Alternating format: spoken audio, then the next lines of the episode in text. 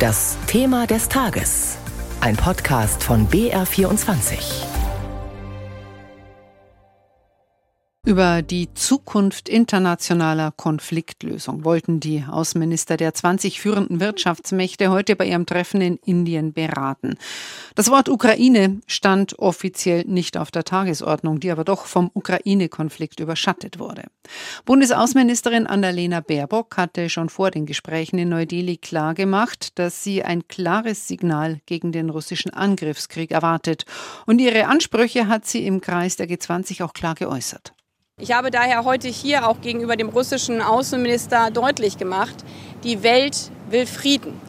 Und ein Land, nämlich Russland, hat es in der Hand, für diesen Frieden endlich zu sorgen, indem es das tut, was das internationale Recht vorsieht, indem es die völkerrechtswidrige Bombardierung der Ukraine einstellt und seine Truppen endlich zurückzieht.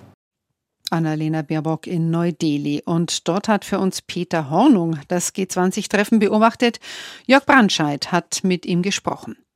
Herr Hornung, die Welt will Frieden, sagt Annalena Baerbock. Ist sie mit diesem Wunsch beim G20-Treffen durchgedrungen?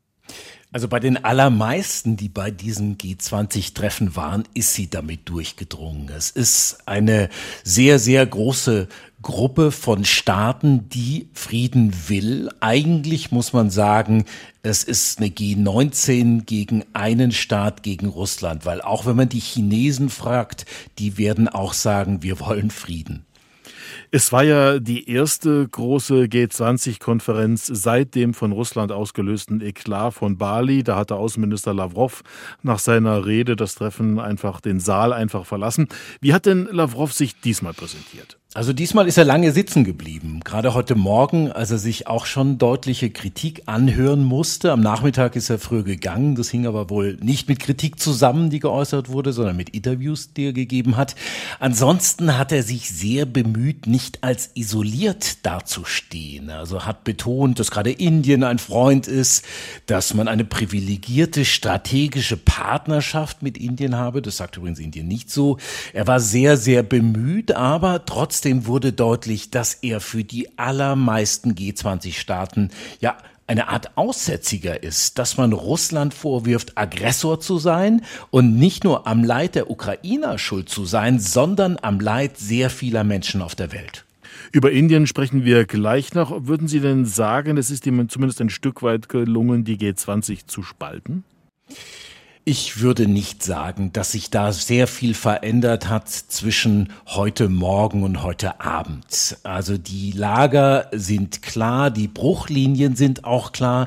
Wir haben auf der einen Seite Russland unterstützt von China. Wir haben auf der anderen Seite fast alle anderen Staaten der G20. In der Mitte haben wir einen Staat wie Indien, der sagt, wir versuchen neutral zu sein und wir versuchen zu vermitteln. Da hat sich aber grundsätzlich heute nichts getan. Es gab ja auch ein Treffen zwischen Lavrov und dem US-Außenminister Blinken. Es war das erste hochrangige Treffen Russlands und der USA seit Monaten. Damit war nicht unbedingt zu rechnen, oder? Nein, das war überhaupt nicht erwartet worden. Es war ein kurzes Gespräch, zehn Minuten nur. Aber auch das war aber nicht angekündigt worden. Heute Morgen hieß es noch äh, von US-Seite, so ein Gespräch wird es nicht geben.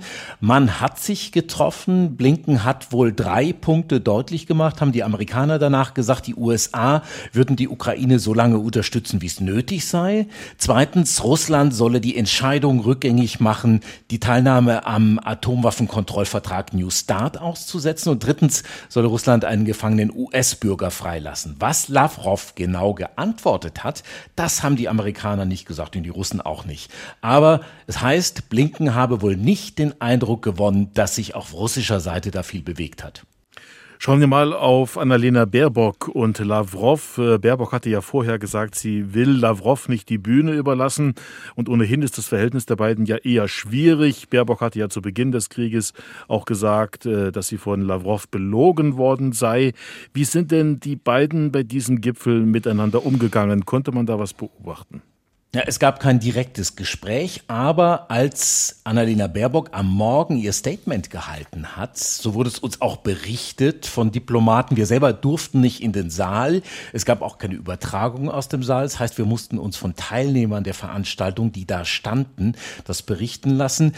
Annalena Baerbock hat gesagt, Herr Lavrov, beenden Sie diesen Krieg, hat ihn dabei angeschaut, direkt angesprochen, hat gesagt, hören Sie auf, unsere Weltordnung zu verletzen, beenden Sie die Bombardierung Regierung von ukrainischen Bürgern und Zivilisten. Lavrov, der war bis dahin nicht sonderlich interessiert an der Veranstaltung, hieß es, aber da habe er wirklich zugehört. Dann hat er noch so eine abfällige Bemerkung gemacht, so eine abfällige Handbewegung und die Außenministerin selber, die ist ja sehr resolut aufgetreten. Sie hat auch betont, und das war wichtig in dem Zusammenhang, dass die G20 gegründet wurden, um die drängendsten Probleme der Welt anzugehen, dass man das aber nicht kann wegen Russlands Krieg. Aber sie hat auch danach gesagt vor Journalisten, immerhin, diesmal ist er sitzen geblieben und hat mir zugehört.